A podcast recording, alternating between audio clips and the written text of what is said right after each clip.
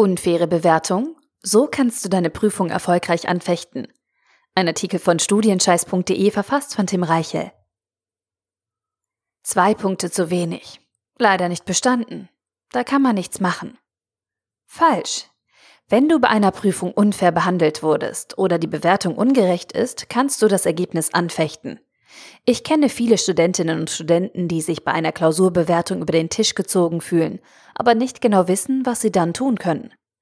Fakt ist aber, wenn die Prüfung absolviert wurde und die Note feststeht, ist das Ergebnis noch lange nicht in Stein gemeißelt. Darum zeige ich dir in diesem Artikel, wie du eine Prüfung erfolgreich anfechten kannst und habe dafür professionelle Unterstützung dabei. Aber der Reihe nach. Du kennst das bestimmt aus der aktuellen oder aus einer vergangenen Klausurphase. Die Prüfung ist absolviert, die Korrektur steht und die Noten wurden bekannt gegeben. Aber was machst du, wenn der ganze Lernaufwand umsonst war und du richtig schlecht abgeschnitten hast oder sogar durchgefallen bist? Richtig, du gehst zur Klausureinsicht und siehst dir die Bewertung an.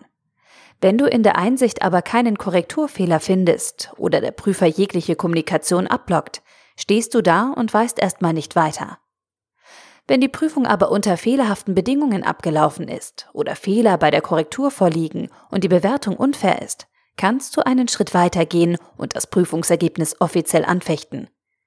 Davon hast du auch bestimmt schon mal gehört und fragst dich jetzt vielleicht, wie funktioniert so eine Prüfungsanfechtung eigentlich? Wir wollten es genau wissen und haben dazu Rechtsanwältin Veronika Wiederhold befragt. In unserem ersten Studienscheiß-Experteninterview erklärt sie, worauf du bei einer Anfechtung achten musst und gibt nützliche Praxistipps. Vorhang auf! Hallo, Frau Wiederhold. Sie sind Fachanwältin für Verwaltungsrecht und kennen sich hervorragend mit sämtlichen Prüfungsangelegenheiten aus. Erleben Sie es eigentlich häufig, dass Studierende ein Prüfungsergebnis anfechten? Ja, aufgrund meiner beruflichen Spezialisierung erlebe ich das regelmäßig. Viele Studierende sind aber sehr unsicher und kennen ihre Möglichkeiten nur selten in vollem Umfang. Das ist schade. Ist es denn generell sinnvoll, die Bewertung einer Prüfung anzufechten, oder ist so etwas nur im Ausnahmefällen erfolgreich? Das kommt natürlich auf den Einzelfall an und hängt davon ab, inwieweit sich Fehler bei der Bewertung finden lassen. Es ist häufig nicht einfach, gegen eine Bewertung vorzugehen, weil jedem Prüfer ein sogenannter Beurteilungsspielraum eingeräumt wird, der nur in engen Grenzen der gerichtlichen Kontrolle unterliegt. Daneben kann es allerdings auch sinnvoll sein, eine Prüfung aufgrund von Verfahrensfehlern anzugreifen, zum Beispiel wenn die notwendigen Rahmenbedingungen für die Prüfung nicht eingehalten wurden. Liegen solche Verfahrensfehler vor, besteht grundsätzlich das Recht, die fehlerhafte Prüfung zu wiederholen. Meist lassen sich sowohl Bewertungs- als auch Verfahrensfehler finden, wodurch ein Antrag auf Neubewertung und zusätzlich für den Fall, dass dies nicht gelingt, ein Antrag auf Wiederholung der Prüfung gestellt wird oder umgekehrt. Müssen Studierende mit irgendwelchen Risiken rechnen, wenn sie die Bewertung einer Prüfung anfechten? Eine Prüfungsanfechtung birgt nur wenige Risiken. Es ist eher so, dass sich Studierende die Chance auf ein besseres Prüfungsergebnis sichern, da eine Neubewertung einer Prüfungsleistung in der Regel nicht zu einer Herabsetzung der erzielten Note führen darf. Mitunter besteht das Risiko, dass Fehler nicht gut genug nachgewiesen werden können und die Anfechtung dadurch erfolglos bleibt. Welche sind die häufigsten Fehler, die bei der Durchführung einer Prüfung oder bei der Korrektur auf Seiten des Prüfers gemacht werden? Geben Sie uns bitte ein paar Beispiele. Es gibt eine Vielzahl an Fehlerquellen und schwerwiegenden Gründen, die zu einer Neubewertung oder Wiederholung der Prüfung führen können. Häufige Fehler bei der Bewertung sind, der Antwortspielraum des Prüflings wurde nicht beachtet, also wenn die Lösung fachlich richtig oder zumindest vertretbar ist, jedoch als falsch bewertet wurde.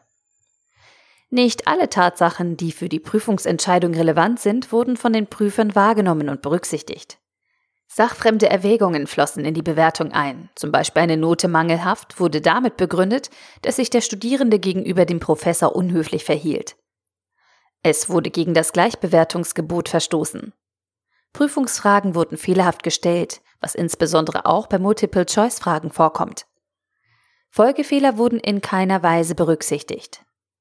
Es wurde gegen das Zwei-Prüfer-Prinzip verstoßen, was besagt, dass insbesondere bei dem letzten Wiederholungsversuch eine Prüfung nicht nur von einem einzigen Prüfer bewertet werden darf. Der Prüfer handelte nicht eigenverantwortlich, zum Beispiel wenn sich der Prüfer auf die Bewertung eines anderen Prüfers verließ. Der Prüfer war befangen. Häufige Fehler im Verfahren sind Ein Verstoß gegen den Grundsatz der Chancengleichheit nach Artikel 3 Grundgesetz. Unzumutbare Prüfungsbedingungen, zum Beispiel durch störende Einwirkungen wie Lärm.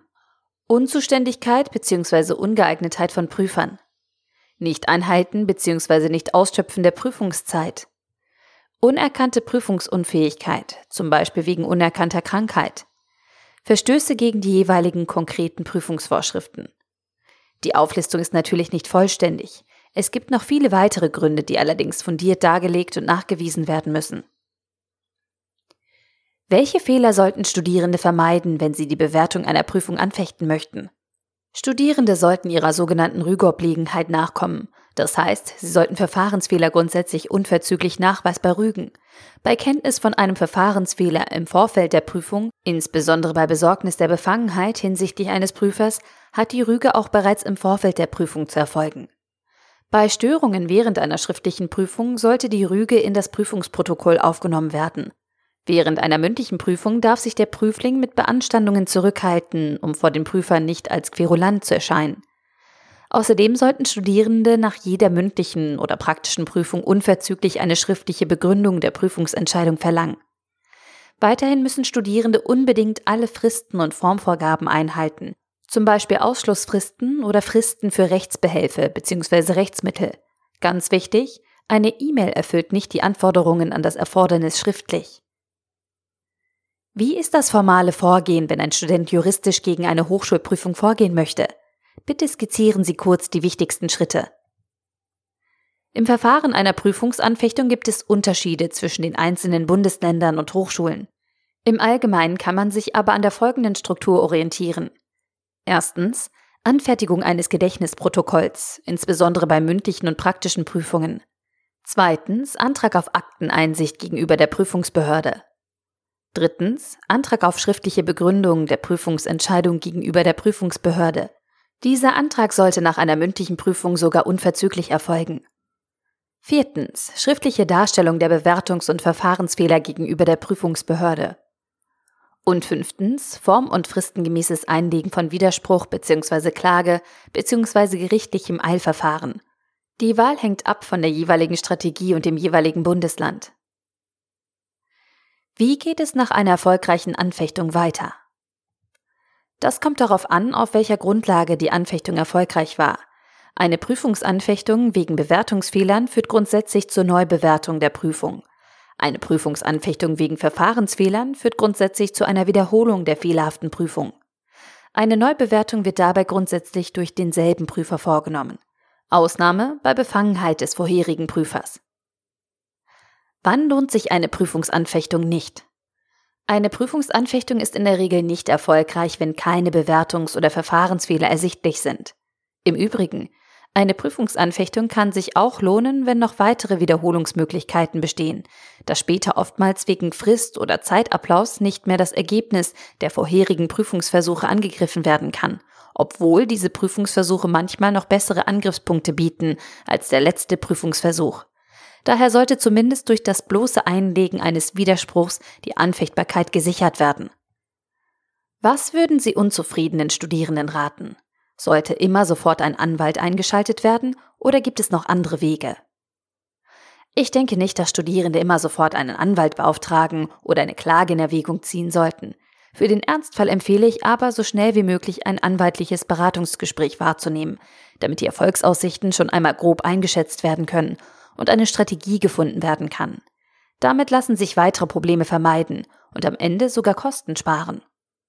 Dabei sollte unter anderem auch geklärt werden, ob zunächst nur Rechte gesichert werden sollen oder ob der Rechtsanwalt das Prüfungsergebnis als Bevollmächtigter gegenüber der Prüfungsbehörde direkt anfechten soll. Es besteht zudem die Möglichkeit, dass der Rechtsanwalt lediglich Zuarbeit im Hintergrund vornimmt und der Studierende ansonsten selbst gegenüber der Hochschule aktiv wird. Zum Abschluss können Sie sich an einen kuriosen Fall einer Prüfungsanfechtung erinnern? Beschreiben Sie bitte kurz.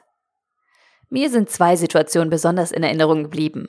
Eine Studierende legte gegen das Nichtbestehen einer schriftlichen Anatomieprüfung Studiengang Humanmedizin Widerspruch ein. Ihr fehlten drei Punkte zum Bestehen. Sie nahm Akteneinsicht und hatte mehrere Termine an dem Lehrstuhl, um die Prüfer davon zu überzeugen, dass sie doch bestanden haben müsste. Das ganze Verfahren zog sich über mehrere Monate. Aber es zeichnete sich kein Erfolg ab. Kaum hatte der Professor das anwaltliche Schreiben gelesen, fand er noch insgesamt vier Punkte und die Arbeit war bestanden. Der andere Fall? Eine Bachelorarbeit wurde als nicht bestanden bewertet. Hauptproblem dabei war die Befangenheit beider Prüfer. Der Fall wurde schließlich vor Gericht verhandelt, wobei der Studierende und die beiden Prüfer zur Sache befragt wurden. Es bestätigte sich, beide Prüfer hatten gelogen. Das Gericht bemerkte dies, insbesondere aufgrund der Körpersprache und der Satzbildung der Prüfer, gerade auch bei unseren Nachfragen. Und der Studierende bekam seine Neubewertung, natürlich durch einen anderen Prüfer. Im Interview Rechtsanwältin Veronika Wiederhold. Veronika Wiederhold ist Fachanwältin für Verwaltungsrecht mit der Spezialisierung auf Hochschul- und Prüfungsrecht. Ihre Kanzlei in Dresden berät und vertritt Studierende deutschlandweit bei vielen rechtlichen Problemen. In unserem Blog gibt sie Tipps und teilt ihre langjährige Berufserfahrung. Fazit. In diesem Artikel haben wir dir gezeigt, was du tun kannst, wenn du unfair behandelt wurdest und ein Prüfungsergebnis anfechten möchtest. Falls du also nicht einfach nur faul gewesen bist, sondern wirklich einen triftigen Grund dazu hast, die Prüfung anzufechten, solltest du von deinem Recht Gebrauch machen und dich wehren. Dazu hat dir unsere Expertin die wichtigsten Hintergründe erklärt und ein paar hilfreiche Praxistipps gegeben, die man sonst vergeblich sucht. Die grundsätzlichen Rahmenbedingungen für das Anfechten einer Prüfung findest du in deiner Prüfungsordnung. Wenn du weitere Hilfe brauchst und auf Nummer sicher gehen möchtest, kannst du darüber nachdenken, eine anwaltliche Beratung in Anspruch zu nehmen. Ich hoffe, wir konnten dir zeigen, dass du unfairen Professoren im Studium nicht wehrlos ausgeliefert bist. Aus dir soll kein Querulant werden. Aber manchmal ist es wichtig, für sein Recht zu kämpfen und sich nicht von ungerechten Prüfern herumschubsen zu lassen. Und auch mal zurückzuschubsen. Der Artikel wurde gesprochen von Priya, Vorleserin bei Narando.